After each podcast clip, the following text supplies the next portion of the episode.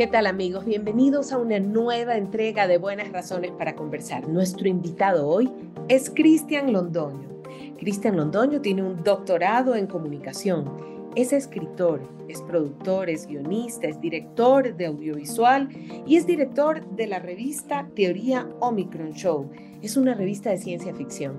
Y es que efectivamente, el tema del programa de hoy es la ciencia ficción. Pero no conversemos más, escuchemos a nuestro invitado de hoy. Cristian, bienvenido. Gracias por aceptar mi entrevista. Un honor. Primero que he entrevistado muy pocos escritores en este podcast, así es que la primera pregunta y obligada es, ¿se puede ser escritor y vivir de la escritura? Mónica, muchas gracias por la invitación. Como tú mismo, Oscar lo dice, buenas razones para conversar. Y creo que la escritura siempre será buena para conversar. Y además, con la charla amena que tú siempre tienes, va a ser interesante este podcast. Con respecto a tu pregunta, siempre valdrá la pena escribir porque estás hablando del ser humano y estás hablando de lo que el ser humano tiene en su interior y quiere expresarlo, ¿no?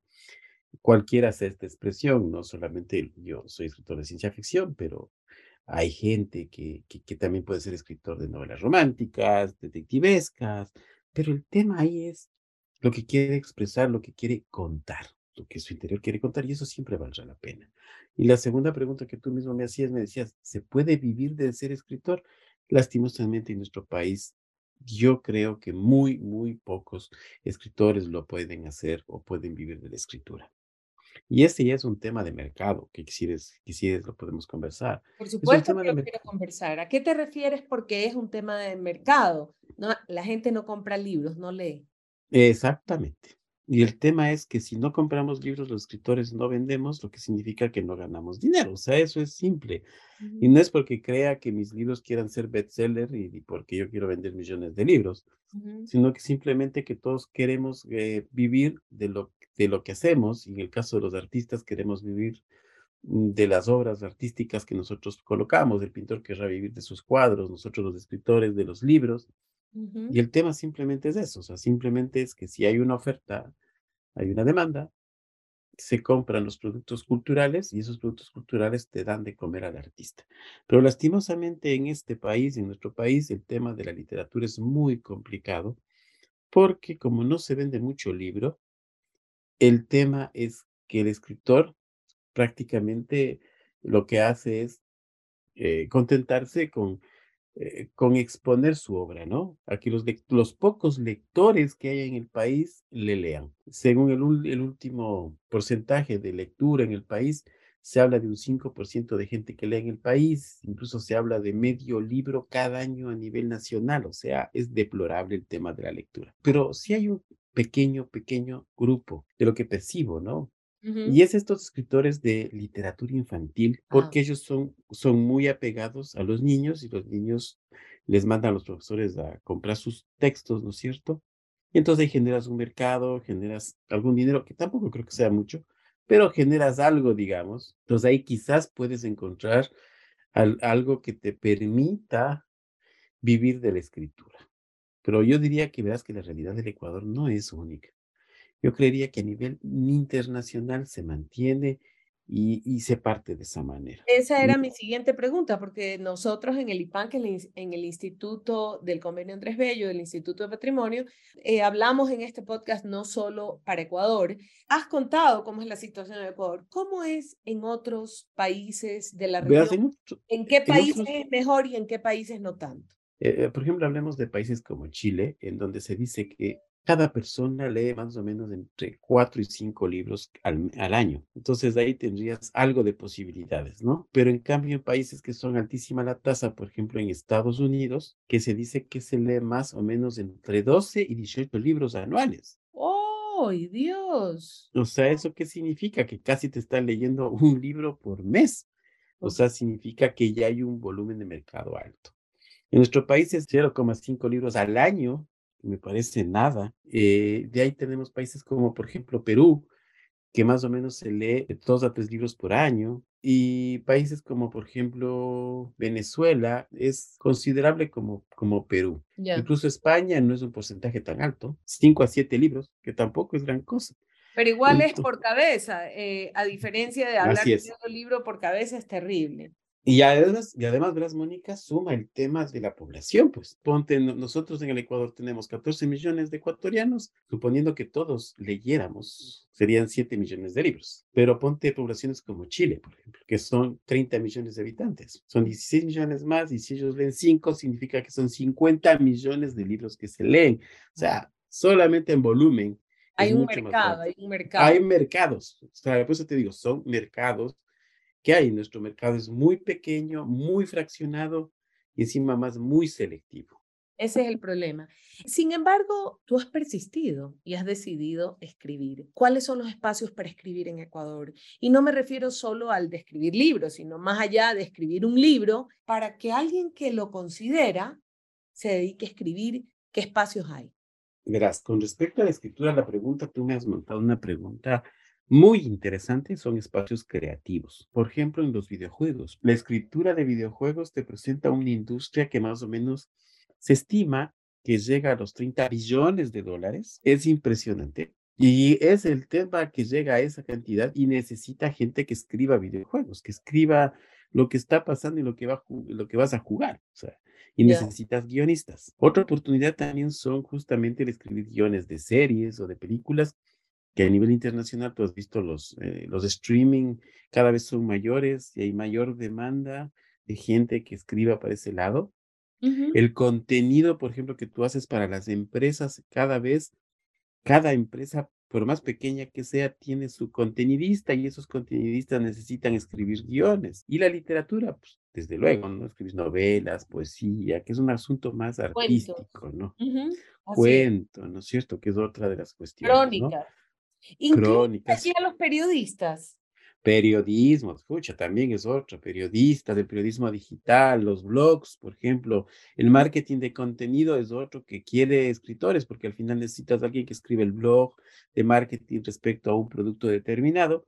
Entonces ahí tienes más oportunidades de escritura, ¿no? O sea, como ves, en la contemporaneidad se han multiplicado los espacios de escritura digitales personales no será restringido al campo de la, escritura netamente de obras literarias. Obras literarias.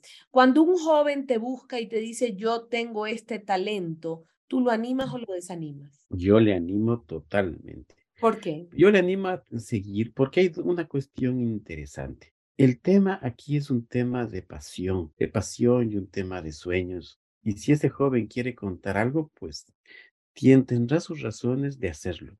Yo lo que le animo siempre es eh, a que, a que sea honesto con él mismo y cuente lo que está en su interior, ¿no? Y que esa pasión sea la gasolina que le permita publicar sus obras. Porque al final la pasión que la que tiene es la que le permitirá sobrevivir ante que de pronto encuentre desinterés de la crítica, que encuentre, por ejemplo, que no le compran los libros, que cualquier cosa que tenga en el camino ese joven, ese joven no lo va a sufrir mucho porque al final vos tienes la gasolina que es tu pasión, tus ganas de hacer las cosas. Y esa vocación, ¿no? Exactamente, y lo importante es, y lo importante es que al final de cuentas yo siempre he dicho, aunque sea una persona que te lea tu obra, ya estás por satisfecho. porque le gustaste cuando te presenté al inicio del programa, pues eh, sabemos que eres director, productor, escritor de guiones, que además es una especialidad que casi no hay en Ecuador, me refiero bien formados, y que además el guion es el alma de una producción, ¿sí? ¿Por qué en un país en el que casi no se escriben guiones y en el que tú decidiste prepararte en el tema de guiones? Esa es la primera parte de la pregunta. Y la segunda, ¿Por qué es importante escribir guiones o escribir buenos guiones? A ver, esa es una pregunta capital para el medio cinematográfico, ¿no? Todo se hace con guiones en el audiovisual, desde el documental pasando por las series, ¿no? Respondiendo con respecto a, a tus dos preguntas. La primera, ¿por qué escogí guion? Porque a mí me fascinaba contarla, quería contar las mismas historias que me apasionaban. Las series de Star Wars, por ejemplo. Qué lindo, a todos nos apasiona. Mm, sí, la serie de Star Wars, Star Trek, por ejemplo, también. Entonces me gustaba saber cómo es que se construía esas historias. Y esa construcción de esas historias, cómo hacen que a tu público te emocione, Entonces el tema es que yo escribo o yo escogí escribir guiones porque yo quiero entusiasmar y emocionar a mis lectores, llevarlos a mundos eh, extraños y al mismo tiempo como familiares a ellos. familiares, iba a decirte eso. ¿Por qué es tan importante el guion para la industria audiovisual, no solo de Ecuador, sino para la industria audiovisual en general? Porque ahí está el alma de la historia. Sin esa alma no tienes historias y al final no conduces a nada. Eh, eso sería desde un punto de vista bastante de pasión. Si yo me pongo en el caso del productor, para mí es fundamental un guion como productor porque yo sé cuánto me va a costar la obra, pues.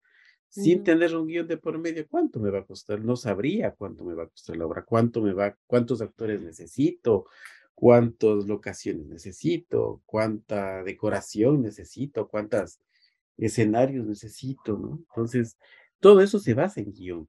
Yo eh, muchas veces cuando he, dado clases en la universidad, mm, algunos años fui decana en la Facultad de Comunicación, bastantes años, y los chicos me llenaban de efectos especiales de sonido, de brillo, de luz, de, y me decían, quedó muy bien, ¿no? Pero ¿qué querías decir? ¿Qué, qué, qué querías transmitir? Eh, el guion es la madre, efectivamente, y sin esa, ese alma no hay, no hay historia que, que contar. Exactamente, no hay una historia y lo más interesante que eso es lo que, lo que tú quieres transmitir a tu espectador. Y ahí voy a la siguiente pregunta. La televisión en Ecuador y creo que en Latinoamérica, en Ecuador especialmente, ha adolecido de mucha improvisación. ¿Sí? Cualquiera escribe, escribe, tú escribe bonito, escribe. Tú, tú sabes bonito, tú haz esto, tú actúas bonito, dale.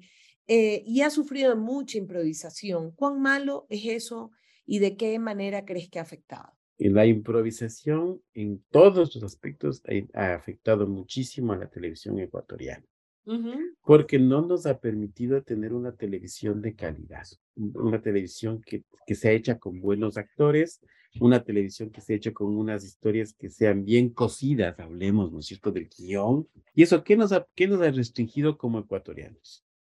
Digamos que no nos importa nuestro mercado interno y decimos, ya, ni modo que si no nos ven, no nos ven. Pero en cambio, hubiésemos aprovechado oportunidades de negocio en el exterior, pues. Así Al final de cuentas, con un buen producto, tú puedes vender al exterior y podríamos estar ahorita hasta vendiendo cosas a Netflix. Y el tema es que si tú no tienes un buen producto que ofrecer, entonces no se te abren posibilidades a nivel externo.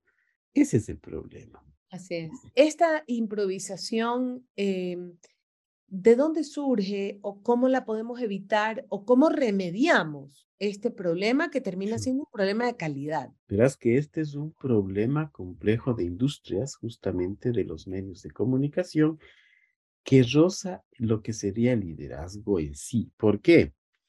Porque normalmente los CEOs, los productores ejecutivos de nuestros medios, deberían considerar o valorar el talento que tienen los ecuatorianos y que ese talento primero tiene que ser un talento profesional.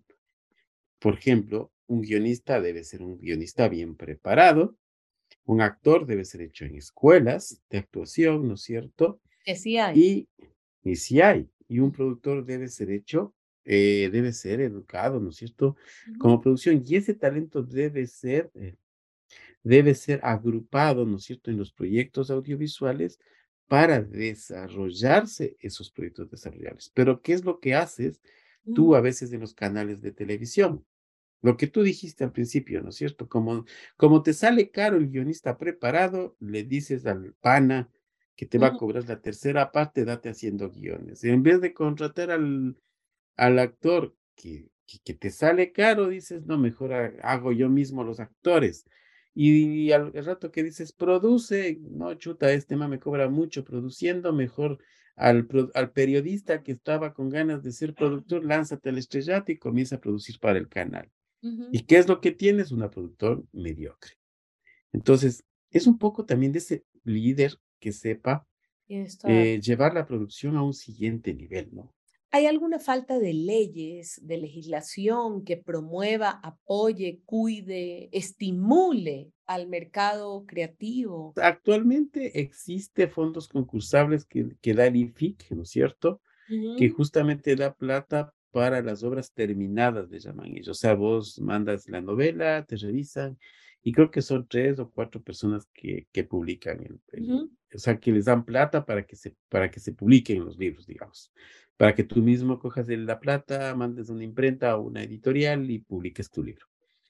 Eso es lo que te dan ahorita, ¿no? Antes sí había un poco como que te daban un dinero para hacer un poco de escritura creativa, te pagaban como, como un trabajo, ¿no? Seis meses de, que eso me parecía bueno, ¿no? Seis eso meses. ya no hay. Ya no hay. Cortó justamente este gobierno. El gobierno anterior de Moreno hacía en los primeros años, pero después también lo cortó. Había ese asunto de que te daban seis meses para que tú te dedicas, ponte a escribir con un sueldo y al final tenías que dar una obra eh, de escritura. Y eso me parecía genial porque ya por lo menos seis meses te podías dedicar a escribir. Así es. Y me parece muy bonito.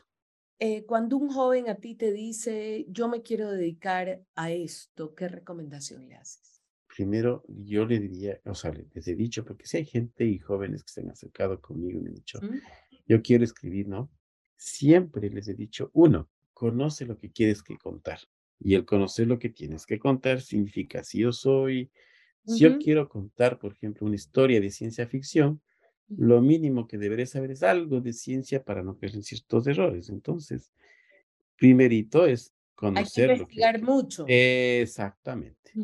investigar lo que yo quiero contar. Siempre les digo, primero investiga lo que quieres contar. Si vos quieres contar algo sobre, sobre, sobre ciencia ficción, deberás investigar bastante sobre ahí ciencia. Viene algo, Ahí viene algo, perdona que te interrumpa, que, que a veces nos olvidamos los creadores audiovisuales o algo, todo lo que hagas tiene que ser creíble. Exactamente. Creíble, tienes que investigar muy bien para no cometer eh, esos errores que le quitan totalmente la solvencia a la obra eh, que haces. Claro, eso es fundamental, Mónica, porque al final eso fundamentalmente hará la calidad de tu obra.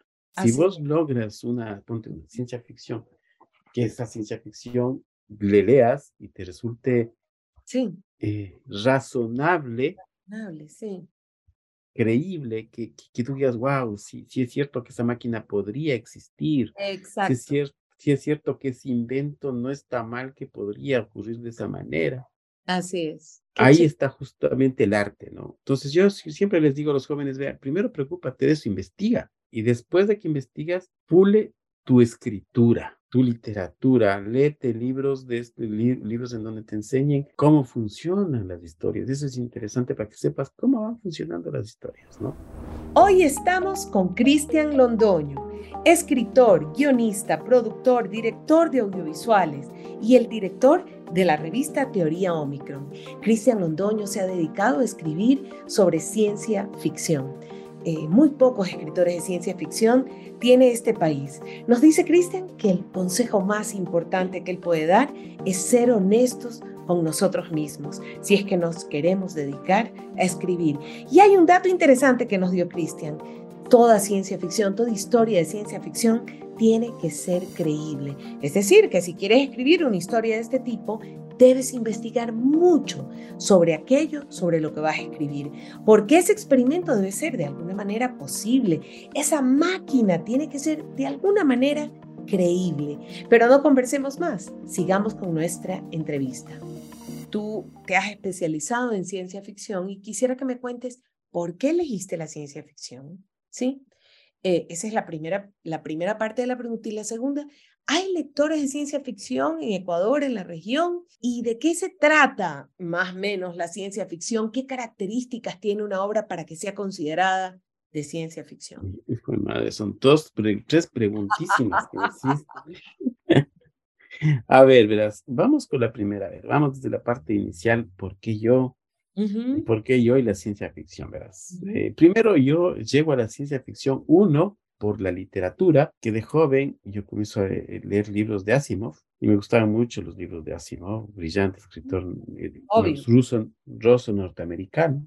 El mismo Julio Verne, para mí otro de los mm, que me maravilló cuando yo lo leía Julio Verne. Y además de eso, también viene el tema que ya te conté de las series de televisión, pero luego vino un poco el tema ya de vida y en el camino yo me fui formando como ingeniero, nunca terminé siendo ingeniero, anecdóticamente no fui ingeniero, pero sí comencé a descubrir la ciencia, ¿no? Entonces yo descubro la ciencia como tal, descubro la física especialmente, la matemática, ¿no? Las ciencias duras, ¿no? La química, el tema también de la genética, y me gustan mucho esos temas de, de, de, ciencia, ¿no? Ya solamente era hacer un, hacer un clic para comenzar ya a escribir ciencia ficción. Y de hecho ahí es cuando hago el giro de escribir novelas generales hacia novelas de ciencia ficción, porque, lo, porque yo me puse a pensar el mismo consejo que te di al principio. Sé honesto contigo mismo y lo más honesto en mí era escribir ciencia ficción. Desde hace algunos años que yo ya asumo de la ciencia ficción como un hecho de ser un escritor de ciencia ficción. Por eso siempre se dice yo soy escritor de ciencia ficción, porque es un escritor de género, ¿no? Yo soy un escritor de género. Y yo creo que hubo una pregunta capital que arranca toda mi obra, y es algo que tú te has de haber preguntado muchas veces en la vida, ¿qué pasaría si? ¿Te has hecho alguna pregunta el qué pasaría si? Sí, siempre me, me hago, eh, trato de evitarlas porque a veces son, más me angustian, digamos, pero sí, claro, ¿qué pasaría si? Sí, o sea, ponte a pensar tú, qué pasaría si es capital. E, ese fue el principio, Mónica, en donde yo empecé. Wow. Y ahí empezó mi primera obra de ciencia ficción, que es Los Improductivos, en donde yo me pongo a pensar, y, y, fue algo que me, que me no digo que me perturbó, pero sí que me apasionó el tema de la clonación, ¿no es cierto? Entonces yo dije, ¿qué pasaría si los humanos fueran clonados? Justo en la época de la oveja Dolly, recordarás. Ah, sí me acuerdo. Claro, decía yo, ¿y qué pasaría si en vez de ovejas clonamos humanos? ¿Y qué pasaría si en esta sociedad capitalista se fuera más al extremo ¿Cómo sería esa sociedad? Y ahí es cuando me comienzo a responder esta pregunta y comienzo a escribir mi primera novela. Contestándome lo que es la ciencia ficción, yo te voy a contestar desde mi perspectiva. Dale. Quizás muchos me pueden decir que no están de acuerdo, pero yo soy una persona que me voy más hacia el lado de Asimov. Eh, y entonces, para mí la ciencia ficción, ¿no es cierto? Son historias que te narran sobre cambios en sociedades futuras debido a hechos tecnológicos. ¿En qué llamamos hechos tecnológicos? Por ejemplo, un, que se llama un gadget, ¿no? Ahí interrumpo un ratito, porque también dicen que no es lo mismo que la literatura futurista o que, o que las obras de héroes intergalácticos, o si es lo mismo. Eh, digamos que son subgéneros de la ciencia ficción al final. Pero hablamos sobre cambios y de tecnologías futuras y hablamos sobre sociedades futuras que generan cambios. O sea, es que estamos hablando sobre eso siempre en la ciencia ficción, ¿no? Obviamente yo soy una corriente mucho más fuerte y yo te hablo mucho más sobre ciencia porque a mí me parece que la ciencia ficción debe tener un sostenimiento científico. Ah, sí, debe de, ese experimento que dicen ahí debe, debe al menos hipotéticamente ser posible, eh, debe de tener alguna lógica científica, me imagino. Exactamente, para mí es eso. Hay otro tipo de ciencia ficción que es una ciencia ficción que se conoce como ciencia ficción blanda, eh, como que no se fija mucho en eso, más te habla sobre el hecho en sí, ¿no? En cambio, la ciencia ficción dura, que es la que yo concibo un poco, se basa más en la ciencia, en el tema de que sean creíbles lo que te estoy contando, ¿no? Que tú entiendas, ¿no? Sí. ¿Quiénes están escribiendo ciencia ficción en esta región, en Ecuador y en la región? ¿A qué autores recomiendas cuando alguien te dice, recomiéndame algo nuevo? Cuéntame. Sí, yo te podría decir con los dedos de las manos, escritores de ciencia ficción a nivel ecuatoriano. Son, por ejemplo, Leonardo Will, el otro es el Fernando Naranjo, que es coterráneo tuyo, quileño. Eh, tenemos como crítico a Iván Rodrigo Mendizábal, que es crítico de ciencia ficción. Y ahí tenemos a jóvenes como Richard Menéndez, que es de Manabí, por ejemplo, Jorge Valentín Millo también. Y, y si hay un poco, Miguel, podrías, lo que pasa es que hay autores, por ejemplo, que han hecho algo de ciencia ficción, pero debido a mi corriente de Asimov, no los considero de ciencia ficción. Ahí yo discrepo. ya, ya te comprendo, claro. Por ejemplo, Gabriel Alemán, Pozo Wells, para algunos ciencia ficción, para mí no. Para mí es una historia de fantasía, porque no le veo un sostenimiento científico que me conduzca a un cambio de sociedades futuras, por, por lo que te he comentado de esta categorización con respecto a Asimov, ¿no? Eh, ¿Tú qué también tengo- publicaciones tienes de ciencia ficción? Las mis publicaciones son algunas, entre esas, eh, Los Improductivos, que te narra sobre lo que te he comentado, sobre la clonación y un sistema totalitarista, ¿no? Donde hago una, donde una crítica hacia el capitalismo, una crítica bastante cruel, que, que, que incluso ha sido interesante porque atrapó mucho, ha atrapado mucho a los jóvenes colegiales, que les ha hecho pensar sobre este futuro que tienen. Es- ha sido muy encantador el tema ya. Cerca de cinco o seis monografías de este libro ya lo han hecho en algunos colegios de Guayaquil, ¿no? Es interesante esta obra. Eh, otra obra también mía, Los Onderrick, que en cambio esta es una obrita que te narra sobre un futuro corporativo en donde te hablas sobre cómo sería el tema en las, de las seguridades, el tema también del tema de qué pasaría si los verdaderos criminales están eh, dentro de los edificios por fuera están las personas que no son criminales y te hace pensar con respecto a eso. Otra de mis novelas también es el Misión Antares, que te narra sobre un joven que se prepara en una Latinoamérica futura, en donde la primera misión espacial a un planeta habitado, que me parece muy bonito. Pensar de que Latinoamérica se une en, en función de un proyecto, eh, a- de un proyecto de lanzamiento de un cohete hacia un mundo que se llama Titus y que es un mundo habitable. Entonces, toda Latinoamérica está abocado a hacer ese lanzamiento. Es muy bonito eso. Otra novela recién de recién publicación es Noches Oscuras, Bocas Grandes, que es una novela que se narra en el 2084, que es una novela más futurista, que te habla sobre, que te habla sobre un cantante de, digamos, de tecnopasillo, se le llama la novela, que es como un ujú, tecnocumbiero, en ese futuro del 2084 y que justamente te habla sobre eh, yo diría sobre los mismos problemas endémicos de nuestro país. Quizás es una de mis novelas descorazonadas porque vos ves el ambiente y es como que Quito cambió muy poco en este futuro, ¿no? Entonces vos dices, "¿Pero ¿qué, qué nos pasó? Entiendo que históricamente hubo escritores de ciencia ficción y que nadie sabe, como por ejemplo Montalvo y Juan León Mer. ¿Eso es cierto? Sí, pues desde luego que fueron, pero verás que con Montalvo, ojo, pero Montalvo descreía mucho de la ciencia ficción. Montalvo en una de sus famosos periódicos Él decía justamente que novelas como de Julio Verne eran la muerte misma de la literatura. Oh. Eso terrible. Pero él mismo descreía de la ciencia ficción. Juan Lemer escribió algunas, algunas historias de ciencia ficción que fue de los precursores, ¿no? Pero de ahí, justamente, el escritor Campos, guayaquileño, fue el pionero de la ciencia ficción y el que escribe por primera vez ciencia ficción, ¿En qué época? Estás hablando de 1830 más o menos, ¿no? Ya. Que escribe una novela en donde te narra el Guayaquil del 2000, por ejemplo, del 2005, o sea, poquito.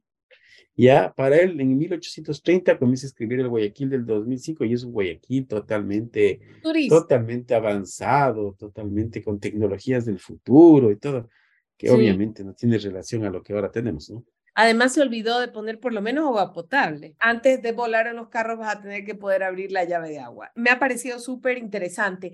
¿Qué hay del cómic como forma de también de escribir ciencia ficción o de o Y de de los escritores de ciencia ficción se me olvida un, un, un escritor a ver, capital en ciencia ficción, que ahorita me estaba acordando que es Santiago Páez, ¿ah? No te olvides de él. Que Santiago Páez y Abdón Uvidia, ¿no? Dos capitales en la ciencia ficción. Y Alicia Llanes Cosíos, no te olvides también. no. ¿En serio? ¿Qué obra de ella? La Virgen Pipona. Wow. Yo lo cojo con pinzas porque para mí eso es más fantasía. Eh, con respecto al cómic, puta, desde luego que hay cómic de ciencia ficción. El mismo Santiago Páez tiene un cómic, Angelus Hostis es la obra, es una obra de Santiago Páez, ¿no es cierto?, con Rafael Carrasco, que hacen una obra sobre Cuenca en el futuro, y hay naves voladoras, y hay un detective que, que, que, que va por un detective y unos extraterrestres que han tomado Cuenca y todo el tema, ¿no? Por ejemplo, ese es un buen, un buen ejemplo de novelas gráficas de ciencia ficción ecuatoriana, de las poquitas que hay, ¿no? Porque tampoco es que haya mucho, pero Claro. lo poco que hay, ¿no? Esa es la última pregunta porque ya se me ha ido el tiempo. es sobre la novela gráfica, porque me parece que muchos escritores no la toman en cuenta o no la consideran como, como una opción Mira que Yuval Noah Harari acaba de publicar una versión de su, me parece que su Homo sapiens o una de esas, y leí hace una semana que está publicando una segunda eh, publicación en cómico, en novela gráfica de sus eh, libros, y dice que eh, se dio cuenta qué diferente era pensar en imágenes su obra. Entonces quisiera que me hagas un comentario sobre eso, si existe espacio para ello, compradores para ello, y por qué hacerlo. El tema de la novela gráfica es que tiene otras lógicas de construcción, ¿no? Porque al final la novela gráfica se construye con un dibujante y se construye con un guionista en este caso, ¿no? Y lo interesante ahí, en cambio, es la estética con la que a veces coge el, dibujante o quedan de acuerdo también con el escritor en que la van a tomar, ¿no? Esas estéticas son interesantes porque serán las que atrapen al, al lector, la, la que hayan que, que, tenga esas referencias. Para mí es importante hacerlo porque es memoria gráfica, memoria visual. Estamos hablando de ciencia ficción, es una muy buena oportunidad de imaginarnos el país en el futuro con imágenes. Para mí eso es maravilloso. Si existe gente que te puede comprar eso, al igual que en nuestros libros, Mónica, hay, pero hay gente que sí te lo va a comprar, te lo va a valorar pero no son muchos, la verdad que no son muchos. No hay iniciativas, digamos, que favorezcan la lectura de ciencia ficción. Si un país quiere que su gente, por ejemplo, piense en ciencia y haya más investigadores, ¿por qué no darle libros de ciencia ficción? Por supuesto, claro que sí.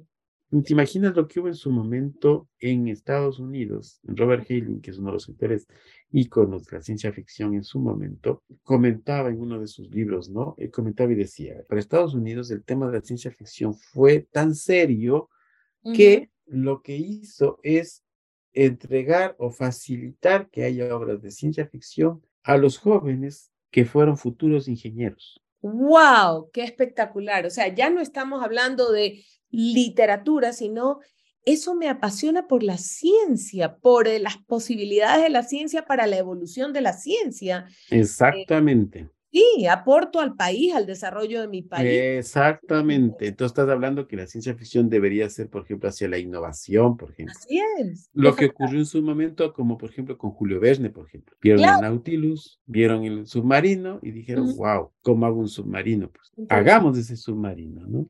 Tú has oído que muchas veces algún científico, alguien le dijo, pero eso no existe. Y entonces el científico contesta, todavía. Exactamente. Y te imaginas, por ejemplo, hay dos datos interesantes. Fíjate, datos contemporáneos y actuales. Empresas como Venture, que es una empresa norteamericana, contrata a escritores de ciencia ficción para que ideen la tecnología que ellos van a hacer en el futuro. Otro dato interesante, hace exactamente dos años, China hizo el primer centro de estudios de ciencia ficción de literatura china. Y ese centro de ciencia ficción se destina a investigar, obviamente, la literatura china de ciencia ficción, pero también a mucho de lo que se piensa ahí, también imponerle práctica, ¿no? Pero el tema de la ciencia ficción también no me debería importar en extremo, digo en extremo, el lenguaje me debería importar la idea con la que fabrico, con la que construyo mi historia. Me debería importar cuál es esa nueva máquina que estoy proponiendo. Me debería Parece una rúbrica para evaluar. Exactamente. en eso me tendría que basar, o sea, porque al final yo soy escritor de ciencia ficción, pero el tema va más allá, el tema va más allá, va más hacia la historia, más hacia lo que yo coloco en mis ideas de cómo veo ese futuro. Para mí va para allá la literatura. Qué chévere, qué, qué bonito. Eh, Cristian, se me acabó el tiempo. No sabes cuánto te agradezco por haberme dejado conversar contigo en este capítulo de Buenas Razones para Conversar. Eh, espero poder volver a entrevistarte. Me interesa muchísimo el trabajo que estás haciendo en la universidad y, prometo que de eso tratará una siguiente entrevista, porque siempre mi inquietud va hacia cómo se están formando los jóvenes y qué se está haciendo en las universidades. En algunas de mis entrevistas eh, trato ese tema, pero... Será interesante conversar de eso. Te agradezco de verdad y te mando un fuerte abrazo. Gracias, Mónica, muy amable. Hoy hemos entrevistado a Cristian Londoño, escritor, guionista, productor, director de audiovisuales y director de la revista Teoría Omicron. Cristian nos ha contado que su inspirador fue Asimov y Verne. Obviamente, para muchos jóvenes, Asimov y Verne les permitieron soñar y para algunos encontrar su vocación, como para Christian Londoño. Dice que viendo Star Wars y Star Trek se inspiró y definitivamente descubrió que esa era su vocación. Que empezó escribiendo otro tipo de literatura, pero luego se dio cuenta que lo que le apasionaba era la ciencia ficción. Eh, ha sido un gusto conversar hoy con Cristian Londoño. Espero que muchos que escuchan este podcast se inspiren en lo que él nos dice. No dejen de buscarnos en nuestras redes sociales, en arroba cabipunk y visiten nuestra página web en www.ipunk.org. Nos vemos en una siguiente entrega de Buenas Razones para Conversar.